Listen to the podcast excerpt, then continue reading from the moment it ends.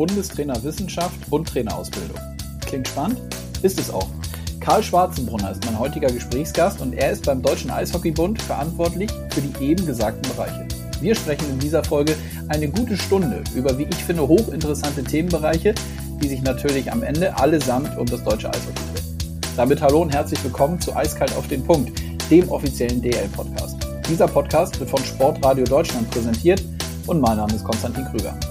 Schwarzenbrunner ist seit 2017 beim DEB und erzählt hier in den kommenden Minuten durchaus eindrucksvoll, wie sich der Verband gerade auch im Bereich der Trainerausbildung weiterentwickelt hat. Beim Hören werdet ihr jedoch auch schnell merken, dass er sich damit nicht zufrieden gibt.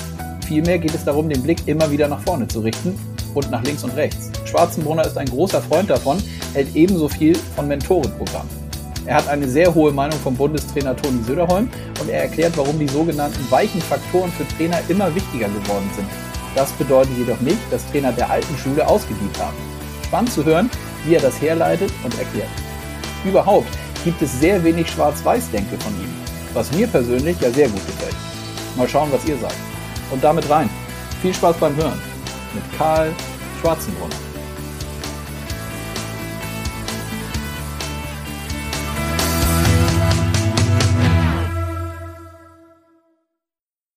So, und dann starten wir rein in eine neue Podcast-Folge und ich freue mich da wirklich drauf, denn äh, wie mein Gesprächspartner weiß, wir haben schon zwei, dreimal hin und her gemailt und haben, wollten uns verabreden. Das hat dann aber bislang nicht geklappt, aber jetzt klappt es. Und ich sage Hallo, Karl Schwarzenbrunner.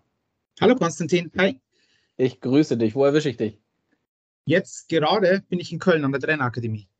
Ja, lass uns doch damit mal einsteigen. Ich habe mir natürlich noch mal ein bisschen was durchgelesen, äh, auch so ein paar Zeitungsartikel der letzten Jahre, wo über dich und über euch, über unser gesamtes Eishockey berichtet wurde. Und da stand unter anderem auch drin, dass sehr, sehr viele äh, Tage und Nächte im Hotel verbracht werden. Also du bist grundsätzlich viel unterwegs, ne?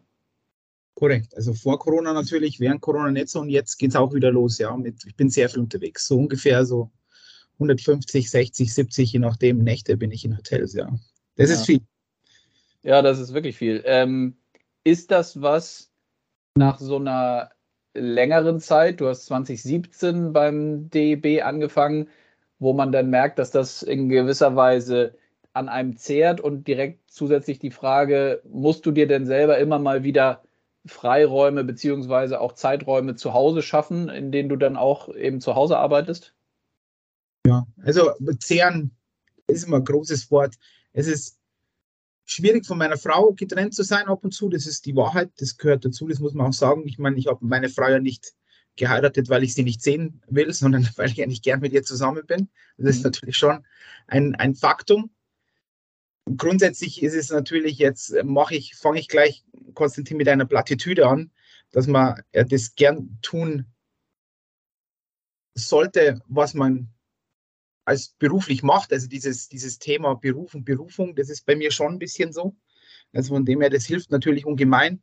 Aber generell ist es dann schon so, ja, wenn ich dann zu Hause bin, dann möchte ich auch zu Hause sein, ähm, auch mit meiner Frau ähm, Dinge tun, Freiräume schaffen. Ja. Also wie gesagt, arbeiten ist jetzt für mich nicht so die, die große Belastung.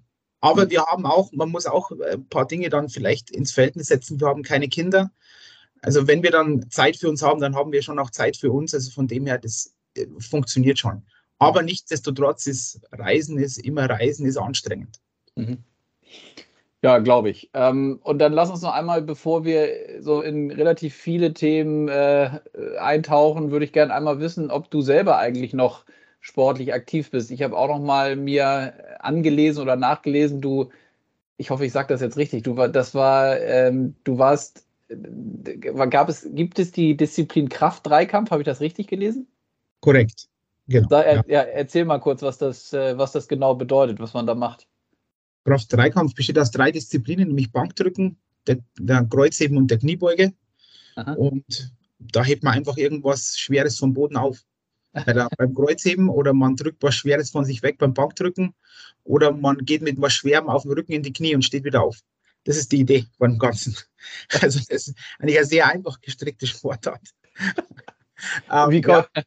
ja, das hört sich in der Tat, aber es hört sich in der Tat nach natürlich dann auch speziellem Training an, weil äh, nicht jeder, wie, wie man weiß, kann solche Sachen äh, hochdrücken oder vom Boden aufnehmen. Äh, wie bist du denn dazu gekommen, zu der Sportart? Ja, das war immer ein Thema von, von einfach Kraft war, war immer schon ein faszinierendes ähm, Thema bei mir und das ist eine Sportart, die das sehr, sehr gut vereint. Wir haben dann jetzt kam dann auch, auch viel, sage ich mal, Zweikampfsportarten dazu, also neben diesem Kraft-3-Kampf, also wirklich diese, sei es dann, wie es so schön heißt auf Neudeutsch jetzt ja BJJ oder früher dann in meiner Militärzeit auch dann viel so ähm, ja, Kampfsportarten einfach und das hat sich so ergeben mit, aus meiner Jugend raus. Das war dann mhm. einfach so, dass wir das immer gemacht haben und ja, genau. So bin ich zu der Sportart gekommen. Ja. Ähm, da gibt es jetzt keine, keine große große um, Origin Story oder so. Ja. Und ja, so ist das, so ist das passiert, genau. Und ich bin noch sportlich aktiv, also ich mache sehr viel in dem Bereich immer noch oder versuche so, so viel als möglich zu trainieren, wenn ich wo bin. Auch wenn ich jetzt in der Trainerakademie in Köln zum Beispiel bin, dass ich dann morgens vor, bevor eine Sitzung habe, dann trainiere und so weiter. Ja, also das versuche ich so gut als möglich. Es wird immer noch mehr gehen natürlich, aber ja, ich probiere es, so viel als möglich zu trainieren. Hm. Ja, interessant. Dann, ähm, ja, lass uns mal einsteigen in die, in die vielfältigen Themen. Du bist seit 2017 beim DEB verantwortlich für die Trainerausbildung und den wissenschaftlichen Bereich. Ich weiß, das ist, äh, oder ich könnte mir könnte vermuten, dass es nicht so einfach zu beantworten, äh, zumindest nicht in ein oder zwei Sätzen. Ähm, aber die Frage, die, die ich mir gestellt habe, so zu Beginn, wie würdest du denn den DEB jetzt äh, Status jetzt, Status quo ähm, skizzieren, wie äh, im Vergleich zu 2017, als du angefangen hast? Okay. Also es ist ja so, dass mit diesem Powerplay 2026 von vielen Personen, die da mitgewirkt haben, natürlich als, als Posterboy sozusagen, ist natürlich der Franz Reindl, ähm, Stefan Scheidnagel, äh, Michael Pfuhl, Ernst Höfner und so weiter, die da alle stark beteiligt waren, ist ja auf die Beine gestellt worden mit einem klaren Ziel, nämlich das Eishockey auf eine andere Ebene zu heben, was auch passiert ist, auch mit, dem, mit Marco Sturm, damals als Bundestrainer und so weiter. Und in dieser Zeit ist dann einfach auch viel nach vorne gegangen, auch mit, mit Personen oder mit dem DL-Förderverein, mit dem Uli Liebsch, mit dem Ernst Höfner, die das Fünf-Sterne-Programm dann auf die Beine gestellt haben und natürlich auch, das muss man auch sagen, mit Hilfe der DL, die dann auch äh, Gelder zur Verfügung gestellt hat oder die, die, ähm, die Profi-Clubs und da ist meiner Meinung nach extrem viel passiert. Auch in der, in der Trainerausbildung war es ja so, dass mein Vorgänger, der die Trainerausbildung natürlich auch mit absolut Herzblut gemacht hat, aber auch sehr viele andere Aufgaben nebenbei noch hatte. Und jetzt bin ich gekommen und als Bundestrainer Wissenschaft und Ausbildung habe ich ja originär zwei Aufgaben, um das jetzt mal ganz einfach darzustellen, nämlich den Transfer von wissenschaftlichen Erkenntnissen in die Trainingspraxis und eben die ganze Trainerausweitung und Fortbildung zu organisieren, auf immer wieder zu überprüfen, auf ihre Tauglichkeit, wie wir ausbilden, auf kompetenzorientiert, auf das kommen wir vielleicht später noch. Und dadurch ist auch die Trainerausbildung ähm, in eine andere Richtung gegangen, sage ich mal. Aber ich würde schon sagen, dass der, der Verband sich immer weiterentwickelt hat. Aber das hat er in den, in den anderen Jahren davor auch schon getan. Ich, ich verwehre mich immer ein bisschen dagegen, dass man sagt, es gab dann immer eine Zäsur, vorher war alles schlecht und dann ist alles gut. An das glaube ich nicht, sondern es ist ja keiner vorher aufgestanden morgens und gesagt, haha, ich bin beim DEB beschäftigt, aber ich mache jetzt das Eishockey schlechter, sondern die wollten ja auch immer nach vorne, nach vorne, nach vorne. Und dann kam es eben mit diesem Powerplay 2026 ging nochmal, so würde ich das nennen, ein zusätzlicher Ruck durch Eishockey Deutschland. Mhm. Ja, interessant. Dieses Schwarz-Weiß haben wir natürlich äh, nicht nur bei uns, aber eben auch bei uns. Äh, ich beobachte das natürlich auch oder bekomme das dann tagtäglich mit, dass oft dieses Schwarz-Weiß-Denken da ist. Das ist höchstwahrscheinlich für uns alle dann irgendwie, die in diesen Positionen arbeiten, auch eine große Aufgabe da, sich nicht von treiben zu lassen und durchaus auch den Graubereich mal zuzulassen. Denn das bedeutet ja nicht, dass es im Graubereich dann irgendwie schlechter ist.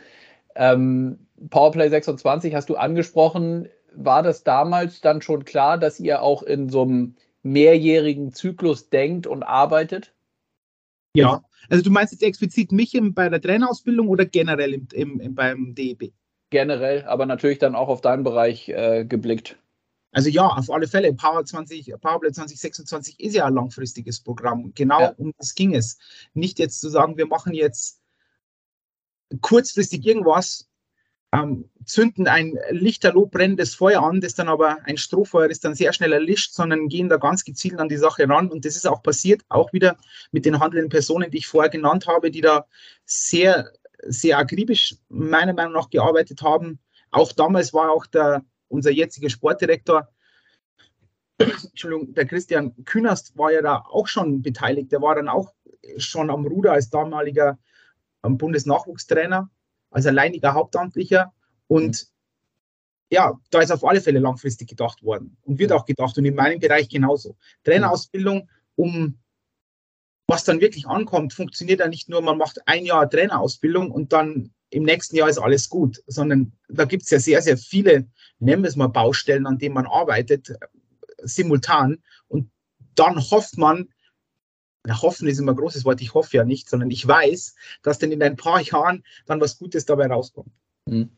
Lass uns da mal ein bisschen äh, tiefer reingehen in die Trainerausbildung, weil das weiß sicherlich nicht jeder und auch nicht jeder von unseren Hörerinnen und Hörern. Vielleicht kannst du einmal so aufklappen, was es für unterschiedliche Bereiche in dieser Trainerausbildung beim DEB gibt. Das gibt ja nicht nur einen Schein sozusagen und eine, eine Trainerlizenz, sondern ja, ja durchaus mehrere. Gut, es gibt an sich gibt's vier Lizenzstufen erstmal. Die erste Vorstufenqualifikation heißt Learn to Play, so nennen wir das.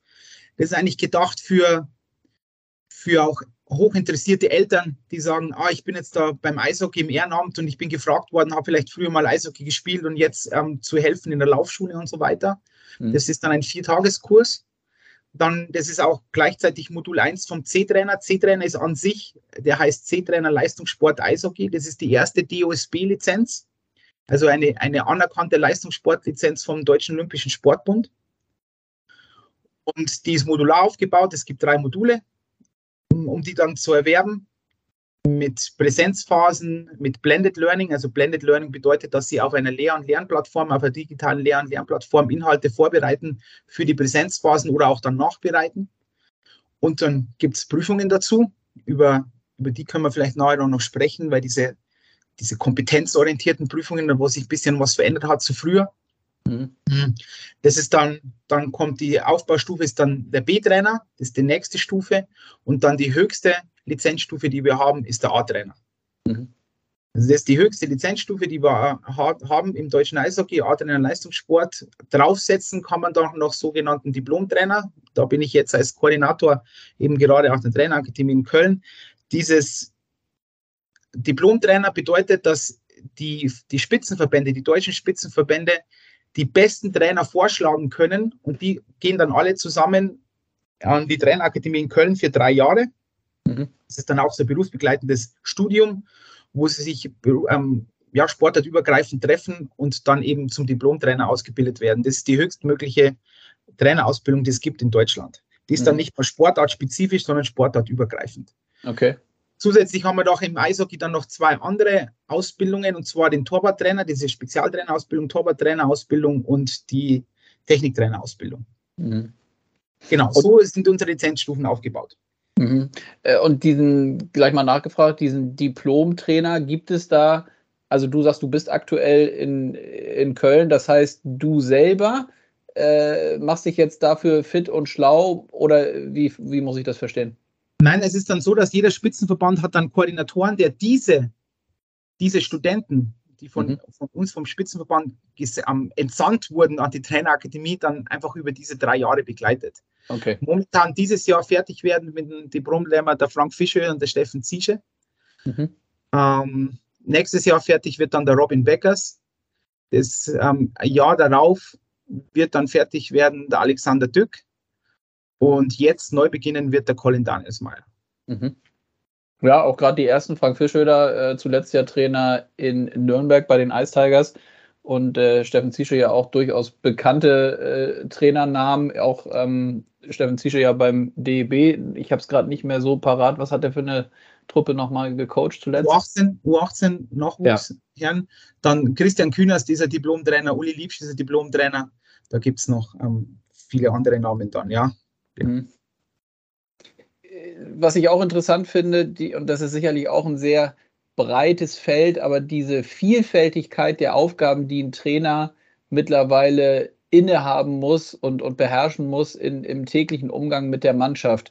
Ähm, also ich will darauf hinaus, dieses Thema sportliche Qualifikation und natürlich zu wissen, was man trainieren muss, damit die Jungs ein vernünftiges Spiel auf dem Eis abliefern, aber auch die menschliche Komponente, also dass man ja, äh, finde ich, als Trainer schon die Gabe haben muss, oder zumindest sich es ein Stück weit dann auch aneignen muss. Das ist vielleicht die Frage an dich gleich, ob das denn möglich ist oder ob man ein Stück weit als Trainer das auch schon mitbringen muss, mit diesen unterschiedlichen Charakteren in so einer Mannschaft umzugehen. Wie siehst du das Verhältnis? Kann man das prozentual irgendwie aus deiner Sicht sagen oder äh, ist das ganz schwierig zu beziffern? Ja, prozentual würde ich das nicht ähm, beziffern wollen, aber diese weichen Faktoren, die sind elementar.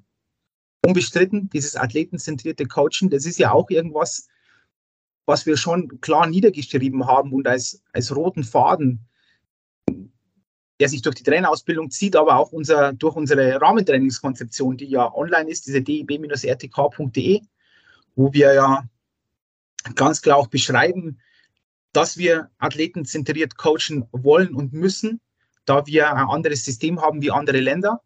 Wir sind ein ganz klares Ausbildungssystem und kein Selektionssystem. Das ergibt sich schon einfach an den Zahlen, die wir haben. Wir mhm. haben Stand jetzt 24.353 Spieler und Spielerinnen über alle Altersstufen, über alle ähm, Ligen, also auch inklusive der DEL. Alle Spieler, die dort momentan bei uns gelistet sind, das sind 24.353. Das ist nicht viel, wenn man andere Nationen anschaut. Deswegen mhm. können wir nicht selektieren, sondern dürfen, ich möchte nicht sagen müssen, sondern dürfen ausbilden. Und das muss jedem Trainer klar sein. Und da sind die äh, weichen, Foren, äh, weichen Faktoren elementar. Mhm. Wie, wie ist mein Anspruch an, an, an den Spieler? Was gebe ich dem Spieler? Was gibt er mir zurück? Kann ich es mir leisten, dass ich mich einem, mit einem jungen Spieler einfach nicht unterhalte, so wie es vielleicht früher war und sage, ja, der muss jetzt seine, muss sich seine Sporen verdienen, etc. Oder ist es einfach ganz klar notwendig, zu kommunizieren, ihm immer wieder Rückmeldungen zu geben, zu sehen, zu geben, ihm, ihm zu zeigen, wo er steht, was er verbessern kann. Ähm, wie führe ich Einzelgespräche? Lauter solche Dinge. Wie ist meine Didaktik? Ja, wie ist meine Methodik? Wie bin ich rhetorisch bewandt? Alles, das sind alles Dinge, die wir in der Trainerausbildung ganz klar behandeln, weil es elementar ist. Es geht natürlich um Technik und es geht um Taktik, keine Frage. Aber ohne diese weichen Faktoren wird ein Spieler oder eine Spielerin mir gar nicht wirklich zuhören. Und dann kann ich der beste Technik, der beste Taktiktrainer sein, wenn mir die Spieler und Spielerinnen nicht zuhören, wenn sie nicht an das glauben, an das große Ziel. Auch das, da zahle ich 5 Euro ins Phrasenschwein, weil es sich auch sehr pathetisch anhört. Dann wird es nicht funktionieren. Mhm. Also diese weichen Faktoren sind unabdingbar. Mhm. Die wollen wir auch ausbilden, die kann man auch ausbilden. Auch vielleicht auch das noch, Konstantin, weil das höre ich ja auch ganz oft. Man muss als Trainer geboren sein, das kann man oder kann man nicht. Hm, wenn ich das, wenn ich dem, dem glauben würde, dann wäre Trainerausbildung umsonst. Das ist das Erste. Und das Zweite ist einfach, die Evidenz spricht eine ganz andere Sprache. Man kann das zum gewissen Grad natürlich lernen. Es gibt genetische Dispositionen, das will immer auch, hört man oft nicht so gern, dass es auch genetische Disposition gibt zu bestimmten Dingen. Ja, dass ich auch vielleicht empathischer bin, dass ich ein paar, dass meine, meine Neurotransmitter ein bisschen anders gestrickt sind wie von anderen Leuten. Das ist absolut richtig. Aber, aber, ich kann mir natürlich auch kognitive Empathie aneignen und ich kann einfach lernen, wie ich umgehe mit Spieler und Spielerinnen, wie ich Einzelgespräche führe und so weiter. Mhm. Ja, sehr, sehr, sehr spannend. Da, äh, so ein bisschen schwarz-weiß jetzt von mir gedacht.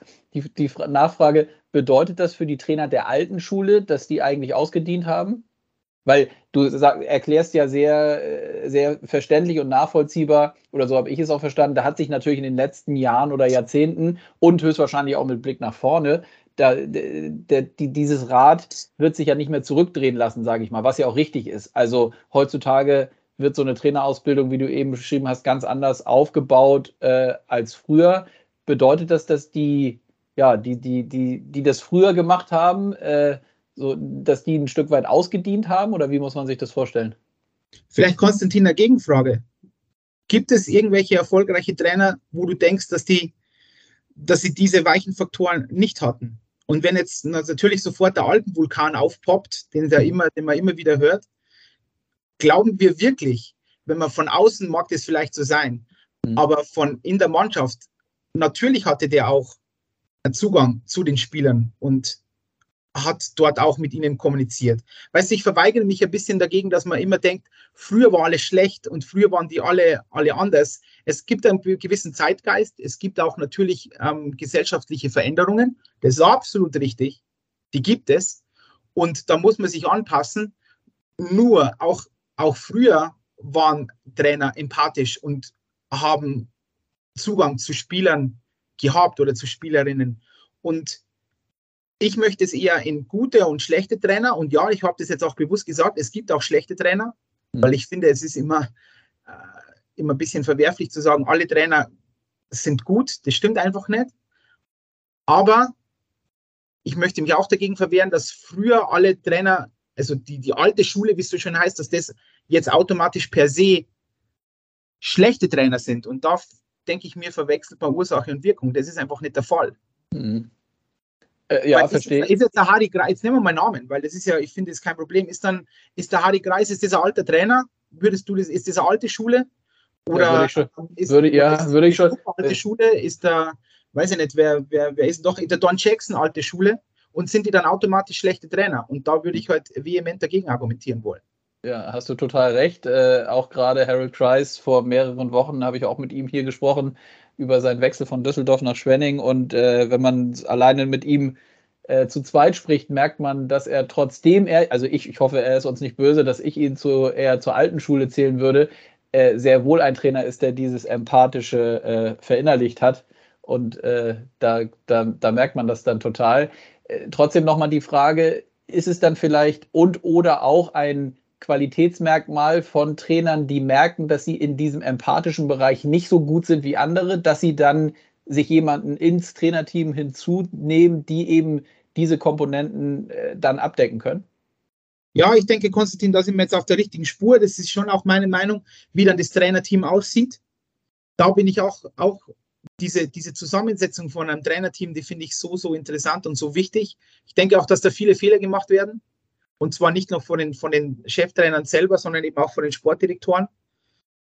Ich, da bin ich klar der Meinung, dass man, dass da Luft nach oben gibt, mhm. dass man auf der einen Seite vielleicht den Cheftrainer vor sich selbst schützen muss, wenn er, wenn er mitnimmt, und auf der anderen Seite ihm dann aber auch Freiräume geben muss, wen er mitnehmen möchte. Ich bin klar der Überzeugung, das ist jetzt natürlich nur da gibt es jetzt wenig Evidenz dafür, muss man auch ganz ehrlich sagen, aber sehr viele anekdonale ähm, Beweise, auch aus meiner Erfahrung, weil ich bin ja schon relativ lang in, den, in dem Geschäft, dass es elementar ist, dass ein Trainer auch eine Vertrauensperson hat in, in, im Trainerteam, auf die, auf die er sich wirklich hundertprozentig verlassen kann. Und jetzt sage ich was ganz Kontroverses, vor der er auch vielleicht sogar mal weinen kann. Aber ich hoffe, du weißt, was ich meine. Konstantin, mhm. dass man einfach mhm. mal sagt, ja, jetzt geht es mir echt schlecht, das war ein Dreckspiel jetzt und bam, und jetzt machen wir die Tür zu und jetzt kann ich emotional werden und zwar nicht nur emotional wütend, weil das ist, finde ich, auch immer ein Fehler. Man, ein Trainer ist emotional, dann ist er immer gleich aufbrausend, aber ein Trainer kann ja auch mal, ja, jetzt, ich nenne das Wort, traurig sein. Ja? Mhm. Und das muss man dann auch zulassen können und man muss nicht dann die ganze Zeit immer den harten Mann spielen müssen oder die harte Frau vor seinem Trainerteam. Ähm, also zumindest, meiner Meinung nach, muss da zumindest eine, eine Vertrauensperson geben. Mhm. Meiner Meinung nach. Mhm. Und, und man sollte da auch diese Trainerpositionen dann besetzen oder seine Assistenztrainer, Athletiktrainer, ähm, Physiotherapeuten, Goalie-Trainer und so weiter, so nach Menschen, die ehrlich sind. Und ehrlich heißt für mich auch mal zu sagen, Coach, das war nicht gut. Mhm. Ja, das war jetzt nicht gut. Der Ansprache war nicht gut. Oder das war richtig gut aber nicht immer automatisch zu sagen, wenn der Trainer fragt, ja, wie war jetzt meine Videopräsentation und alle sagen, und alle wackeldackeln, ja, super, wow, du bist der Beste, mhm. du bist so gut, das ist unglaublich. Mhm. Sondern auch mal zu sagen, kontrovers zu diskutieren, wenn vor hinter verschlossener hm, ähm, Trainertür, dann aber mit einer gemeinsamen Meinung aus dieser, aus dieser, aus diesem Trainerkämmerchen herauszugehen und zu sagen, so, das machen wir jetzt und jetzt gehen wir zur Mannschaft und das läuft und das wird gut. Hm. Ich hoffe, du hast jetzt ein bisschen auf, was ich hinaus wollte. Ja, äh, ich verstehe das. Jemand zu holen. Ja, das ich verstehe. Meine Meinung. Und ich denke, dass wir dort im Eishockey schon noch Luft nach oben, oben haben, dies zu tun, dass auch eben Organisationen es zulassen, dass ich einen, einen Assistenten mitnehme, einen Assistenten meines Vertrauens und aber auf der anderen Seite dann eben auch mal eingreife als Sportdirektor und sage, hm, ich glaube, du brauchst jetzt mal jemanden, der dir weiterhilft, ja, und das macht der jetzt nicht, ja, der sagt immer nur, du bist der Beste, aber das ist nicht gut genug. Du brauchst jetzt jemanden, der dir auch, der dich herausfordert, der dich fordert, gleichzeitig fördert, aber auch fordert. Hm. Würdest du so weit gehen, dass das auch eine Person sein kann, die, sagen wir mal, äh, auch wieder Fähigkeiten gerade mit einbringt. Dieses Vertrauen, was du eben geschildert hast, ist klar. Das muss dann jemand sein, wo der Chefcoach absolutes Vertrauen hat, aber der vielleicht auch, sagen wir mal, keine abgeschlossene Trainerausbildung hat, aber vielleicht eine Fähigkeit hat, in so einem Trainerteam in Verbindung dann mit der Mannschaft gut zu kommunizieren, zur richtigen Zeit, die richtigen Leute zusammenzubringen, äh, für ein gutes Klima immer wieder zu sorgen. Also du weißt, glaube ich, worauf ich hinaus will. Kann das auch jemand sein, der von, ja, ein Stück weit von außen oder aus einem anderen Bereich da reinkommt? Ja, ich denke schon, dass es da auch bestimmte Personen gibt. Sei es jetzt, wenn wir jetzt auf Sportpsychologen ansprechen, es gibt ja auch Trainer, die regelmäßig Supervisionen machen, lauter solche Sachen. Auch das ist alles gut, über oder einen externen Mentor zu holen. Ich bin ein großer Freund von, von Mentorenprogrammen. Ich denke schon, dass das hilft, um sich immer wieder zu reflektieren. Ich bin aber trotzdem der Meinung, dass es auch innerhalb des Trainerteams auch jemanden braucht. An das, an das glaube ich halt. Nochmal, das kann ich jetzt nicht ähm, ist jetzt keine Evidenz, die ich da, ich könnte jetzt sagen, da gibt es jetzt fünf, fünf, äh, fünf Studien dazu und große Literatur, dem ist nicht so. Hm. Ähm, weil da auch die Studien, die es dazu gibt, zur Zusammensetzung von Trainerteams, die lassen da auch sehr viele Fragen offen. Da gab es auch ein paar methodische Schwächen und so weiter. Aber mh, hm, anekdotal würde ich sagen, ja, es kann jemand von außen sein. Ich bin aber der Meinung, es sollte jemand auch in diesem inneren Zirkel sein. Und alle sollten natürlich eine Trainerausbildung haben, Konstantin. ja, ja, kann ich verstehen. Ähm, was ich auch, was wozu ich natürlich auch gerne nochmal nachfrage, ist dieses Thema Ausbildung und Selektieren, was du eben gesagt hast. Ist das aus deiner Sicht bei uns im deutschen Eishockey in der Breite bei, bei, den oder bei den wichtigen Entscheidungsträgern bei allen so angekommen, wie es sein muss, also dass es gar nicht anders geht, auch aufgrund der Zahlen, die du genannt hast, dass wir eben in unserem Eishockey-Bereich äh, ausbilden und nicht selektieren können? Ja, da möchte ich einfach das Wort zitieren, der, der Geist ist willig, aber der, der, das Fleisch ist schwach. Also ich bin schon der Meinung, dass wir, dass wir das klar kognitiv alle wissen. Es ist einfach nur, na klar, ob das jetzt DL, DL2, Oberliga, U20, ähm, Division 1, U17 und so weiter sind. Natürlich äh, wissen wir das alle, kognitiv. Ob wir es dann leben, ist, ist ein anderes Thema. Das ist ein komplett anderes Thema. Und ich denke, da haben wir noch Luft nach oben. Aber kognitiv wissen tun wir das auf alle Fälle.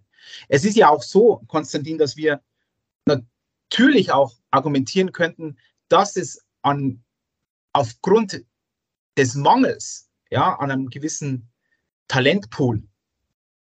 Und da möchte ich vielleicht auch kurz das Thema Talent aufgreifen. Nur zwei Nebensätze, Konstantin. Gerne. Wir beim Deutschen Eishockeybund haben grundsätzlich, wenn jemand anfängt, wenn jemand beginnt, Eishockey zu spielen und Freude daran hat, ist er ein Talent. Also das möchte, das ist das erste, der erste Talentbegriff. Ob der dann Talent hat zum Nationalspieler oder zum DL-Spieler oder zum NHL-Spieler zu werden, ist ein komplett anderes Thema. Aber grundsätzlich, wenn er anfängt, Eishockey zu spielen und Freude daran hat, dann ist er Talent. Und dann müssen wir eben schauen, welche Talente er dann wirklich hat. Hat er das Talent zum Nationalspieler? Hat er das Talent zum sportlichen Leiter? Hat er das Talent zum Trainer? Hat er das Talent zum Betreuer? Hat er das Talent zum, zum Athletiktrainer etc. pp? Hat er das Talent zum besten Fan zu sein, äh, zu werden, den es da gibt? Und das ist dann wichtig.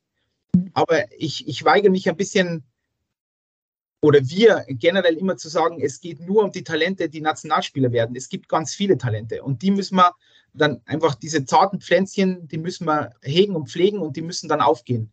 Dieses zwei Sätze zum Thema Talent. Und dann eben, man kann natürlich auch argumentieren, dass anhand von, wenn man jetzt nur das Talent Nationalspieler anschaut, dass es da zu wenig Reibung gibt. Weil das ist wieder immer wieder, wieder andere Nationen hergezogen, sei es jetzt, nehmen wir mal die große äh, Nation Kanada, dass da einfach so viele Spieler und Spielerinnen gibt, da muss was rauskommen. Die reiben sich konstant und dann, wenn du da einen Trainer irgendwie schief anschaust, dann kommt der nächste, weil da ist einfach so viel Potenzial da, wie bei uns in Deutschland im Fußball.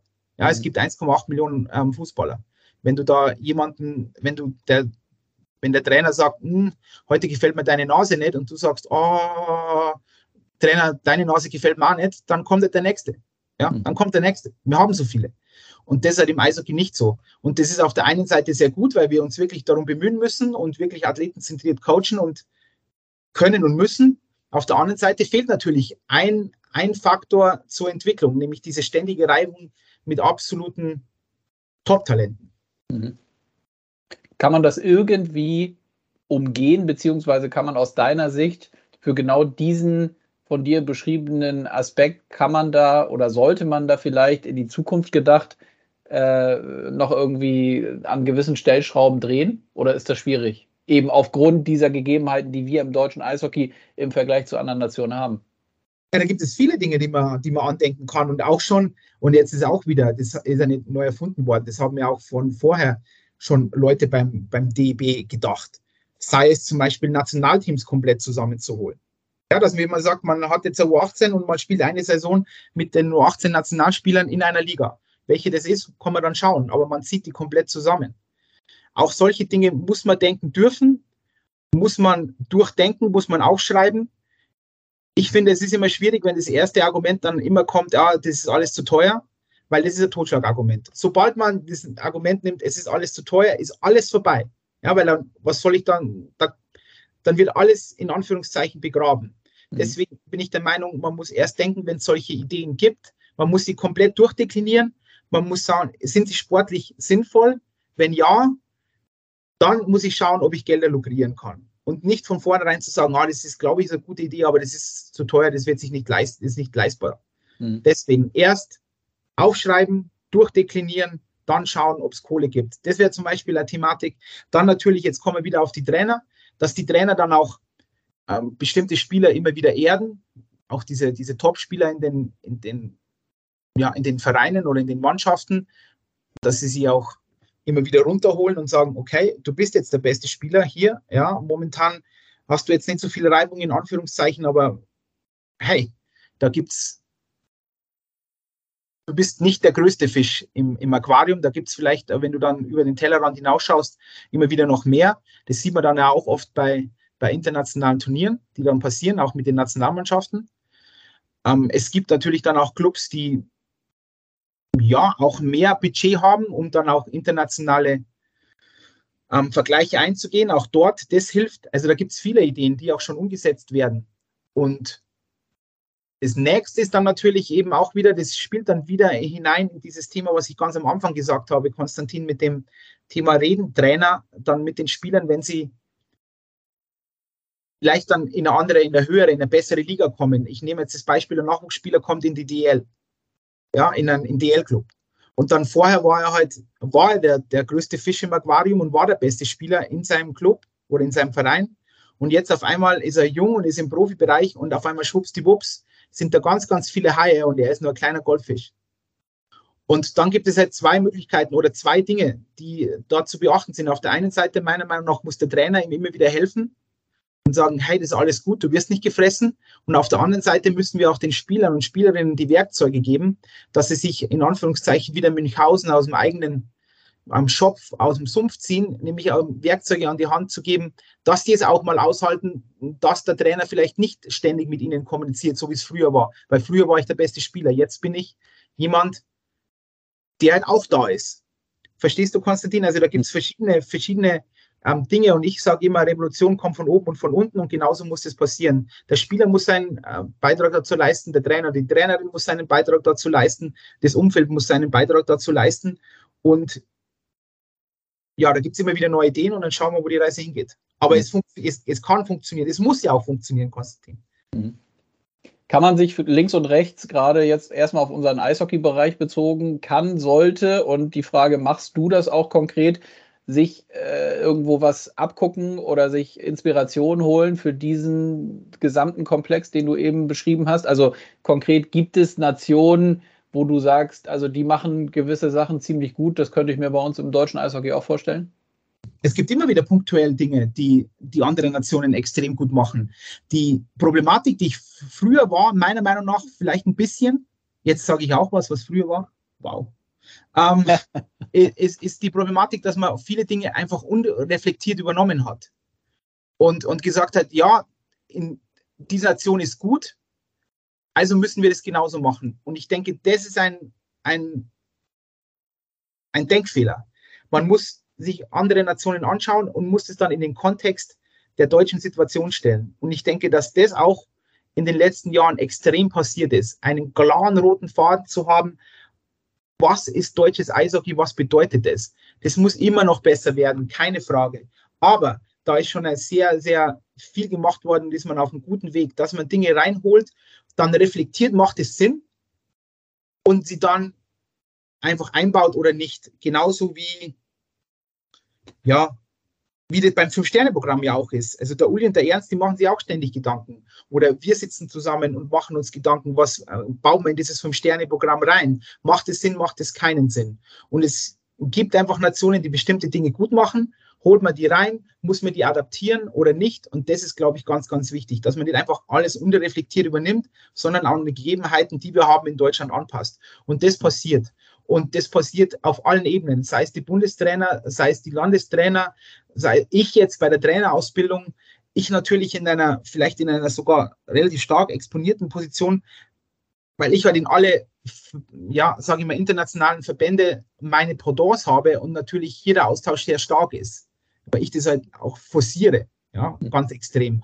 Und natürlich dann auch die Zusammenarbeit mit der Wissenschaft die auch sehr stark ist und dort sind ja auch sehr viele internationale Einflüsse. Mhm.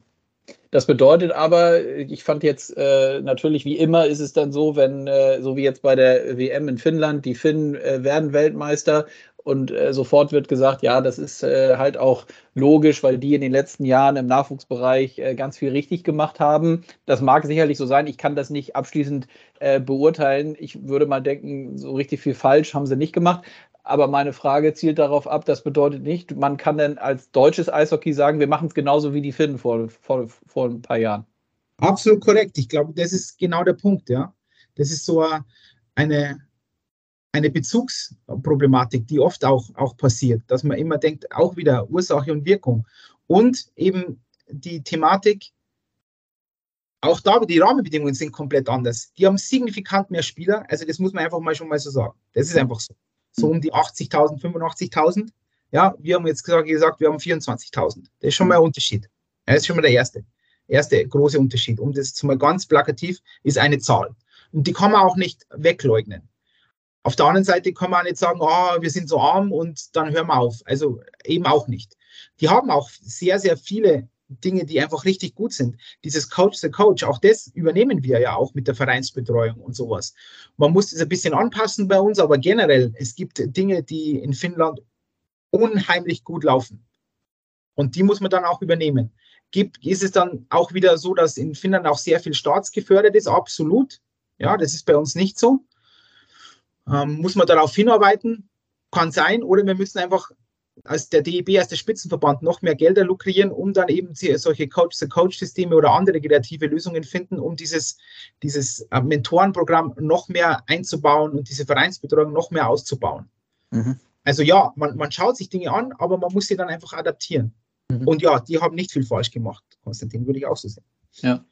Coach the Coach, gutes Stichwort. Ähm, sag noch mal kurz ein paar Sätze dazu. Ich, das bedeutet, dass bereits ausgebildete Trainer dann wiederum in die Vereine gehen und äh, dort aus ihrer Praxis äh, berichten oder wie muss man sich das vorstellen?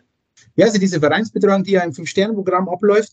Es gibt ja in unserem Fünf-Sterne-Programm sind 60 Vereine involviert, die dann auch jedes Jahr bewertet werden von den Vereinsbetreuern, namentlich dann Uli Liebsch, ähm, Herbert Vasiljevs, ähm, dann der Erzhöfner vom, vom DIB und dann was noch der Marius von der DL2 und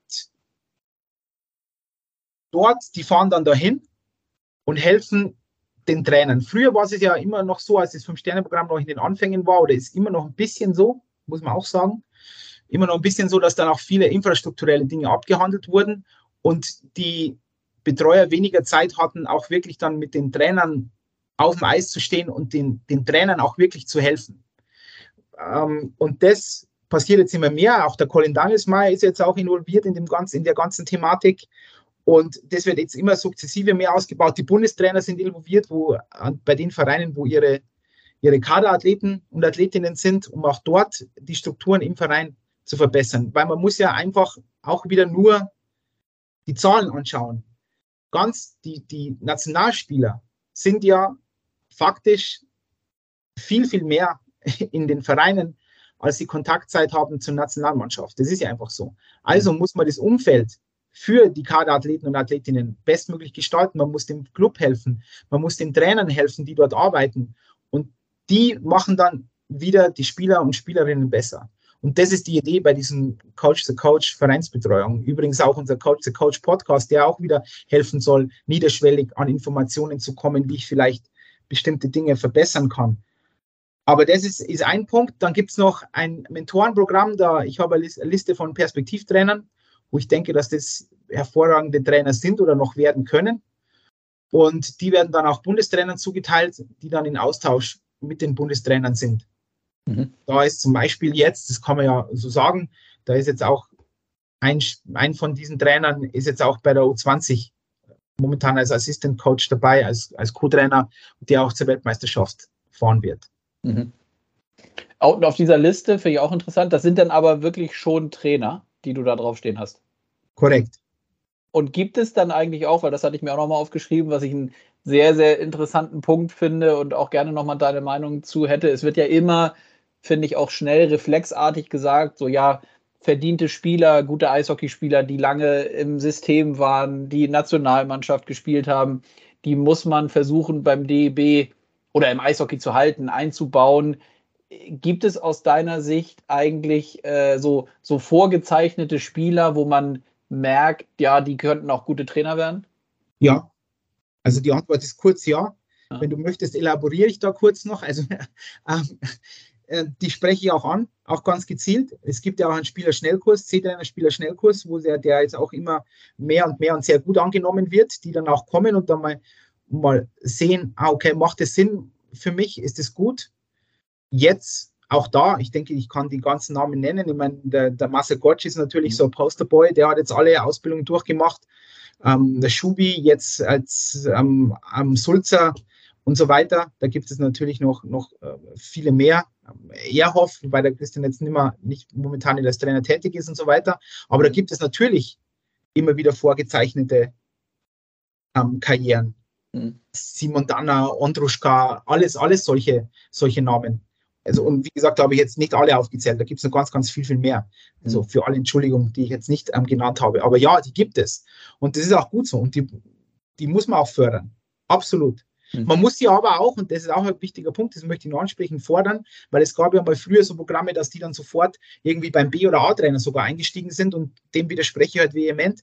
Mhm. Die fangen genauso beim C-Trainer an, weil das elementar wichtig ist. Ich brauche die brauchen auch die Zeit, um ausgebildet zu werden. Das finde ich, finde ich sehr, sehr wichtig. Ja, aber ich möchte schon auch beim Eishockey ähm, haben und natürlich auch Frauennationalspielerinnen. Ja, mhm. sei es jetzt Jenny Haas, ähm, Julie Zorn, ähm, wer war, wer, ähm, da waren jetzt noch, noch sehr, sehr, ähm, sehr viele andere Trainerinnen, Franziska Busch, dann Marita Becker, all diese, die jetzt bei der Trainer aus ähm, Ronja, Inike und so weiter, also die jetzt auch bei der Trainerausbildung sind, die ja auch sehr verdiente Spielerinnen sind und auch die wollen wir natürlich dann halten. Daria Gleisner und so weiter, ja. Mhm. Äh, spannender Punkt natürlich. Also erstmal auch total logisch für mich, dass du sagst, die sollen auch vernünftig ihre Trainerscheine machen, weil es kann ja dann durchaus sein, dass selbst wenn so eine vorgezeichnete Karriere als Neben, als Ex-Spieler für die Trainerposition da ist, dass es dann doch nicht funktioniert. Ne? Also es gibt es ja sicherlich auch. Absolut, ja, genau, ja. die dann auch sagen, das ist nicht meins. Ja. ja, ja. Oder oder auch sagen, hey, mein, meine Idee ist nicht Trainer sein, meine Idee ist ganz klar Sportdirektor zu sein. Auch die ja. gibt es, die ich möchte klar ins Management und ich mache jetzt die Trainerausbildung, um da mal auch ein Eindruck zu bekommen, wie das eigentlich so ist. Auch das finde ich sehr, sehr groß. Mhm. Ja. Es, äh, und da gibt es auch wieder wenige, vielleicht der, der, Daniel oder andere Wege. Daniel, der dann auch Trainerausbildung gemacht hat, dann war es vielleicht mehr Richtung Management, jetzt dann wieder mehr Richtung Trainer. Auch das gibt es ja. Genau. Also das ist auch sehr, sehr wichtig. Mhm. Lass uns mal einen Blick ein bisschen nach vorne werfen. Was sind aus deiner Sicht so, was würdest du gerne für deinen Bereich in dieser, in dieser Trainerausbildung? Und wir haben jetzt diese, diesen wissenschaftlichen Aspekt äh, gar nicht so tief beleuchtet. Da müsste man höchstwahrscheinlich nochmal eine separate Episode zu machen. Aber wenn du dir jetzt äh, mit Blick nach vorne vielleicht auch ein Wunschszenario aufmalen könntest, wo, wo, wo glaubst du und würdest du den Bereich gerne weiter nach vorne entwickeln? Und was braucht es dafür? Sind es diese finanziellen Gegebenheiten? Die könnte ich mir vorstellen, eigentlich ja nie ausreichen können für den Bereich. Für, für Trainer jetzt speziell? Ja, für die, für die gesamte, ja, genau. Also gar nicht für die, gar nicht, was das, also das ist sicherlich natürlich auch nochmal ein total wichtiger Aspekt, was die Verdienstmöglichkeiten äh, für so einen Trainer angeht, vielleicht auch gerade in unteren Ligen. Ich könnte mir vorstellen, dass das auch ein Thema ist, was, äh, äh, was für den einen oder anderen was ist, um zu sagen, ja, mache ich das oder mache ich es nicht. Ähm, aber eben zielte die Frage eher in Richtung eurer Ausbildungsprogramme und den Möglichkeiten, äh, die ihr wahrnehmen könnt und auch möchtet. Also natürlich wäre es immer wieder schön, wenn man, wenn die Umfänge, wenn man die ein bisschen größer machen könnte, aber es ist dann einfach so, dass man die ganze Ausbildung auch an die Lebenswirklichkeit anpassen muss. Es ist schon jetzt signifikant mehr, wie das was das Anforderungsprofil für oder an, an solche Trainerausbildung ist, also wirklich dann mit, mit ähm, Blended Learning Formaten, mit Dingen, die sie vorbereiten müssen an Prüfungen, so Patcher-Kutscher-Prüfungen und so, alles etc. Das müsste man jetzt äh, separat erklären, was das dann auch wirklich alles bedeutet. Aber die Umfänge sind schon signifikant gestiegen. Da wäre es immer noch schön, wenn man noch ein bisschen äh, mehr hätte. hätte. Da muss man mal schauen, was man da macht oder wie man das in die Lebenswirklichkeit einbauen kann. Weil wir machen jetzt auch immer wieder virtuelle Klassenzimmer und sowas, auch schon vor Corona. Das war auch meiner Meinung nach eine große Hilfe, dass wir diese digitale Infrastruktur schon vor Corona hatten. Deswegen konnten wir da auch nahtlos übergehen, dann ähm, in die Ausbildung, in die digitale Ausbildung, was ja bei anderen Verbänden oft überhaupt gar nicht möglich war, weil sie einfach keine digitale Struktur hatten.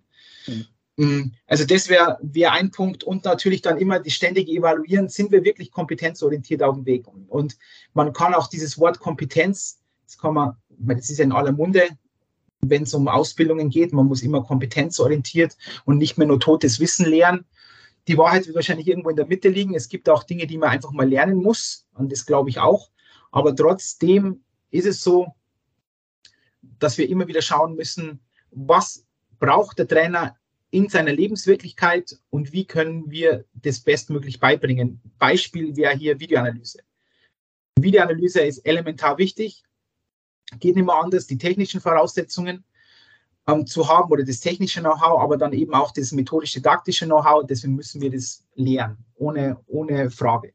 Und da müssen wir vielleicht noch mehr Wert darauf legen und so weiter. Also immer wieder die ständige Überprüfung, was braucht der Trainer wirklich in seiner Lebenswirklichkeit, wie können wir das ausbilden. Das wäre in der Trainerausbildung ein großer Punkt. Mhm. Und das, was du eben angesprochen hast, nehme ich gerne nochmal auf, diese finanzielle Komponente. Ist das ein Problem aus deiner Sicht in unserem Bereich, gerade wenn wir jetzt nicht an die Spitzen äh, liegen und die Spitzenteams denken und dann die Trainertätigkeit, sondern eben gerade im unteren Bereich? Also fehlt es da an der, an der finanziellen Lukrativität auch für den einen oder anderen aus deiner Sicht? Ja, es gibt ja immer wieder diese zwei Dinge, und zwar erstens diese Sicherheit und das zweite das Finanzielle, also Sicherheit, Planungssicherheit, um das mal zu nennen, welchen, welche Vertragsdauer habe ich. Also das ist sicher eine Problematik, also äh, ohne Frage. Ja, also ich muss Geld verdienen damit und adäquat, damit ich auch eine Familie ernähren kann. Es gibt nur vielleicht ein paar andere Aspekte. Der, ein großer Aspekt ist natürlich auch, wer stellt dann die Trainer ein?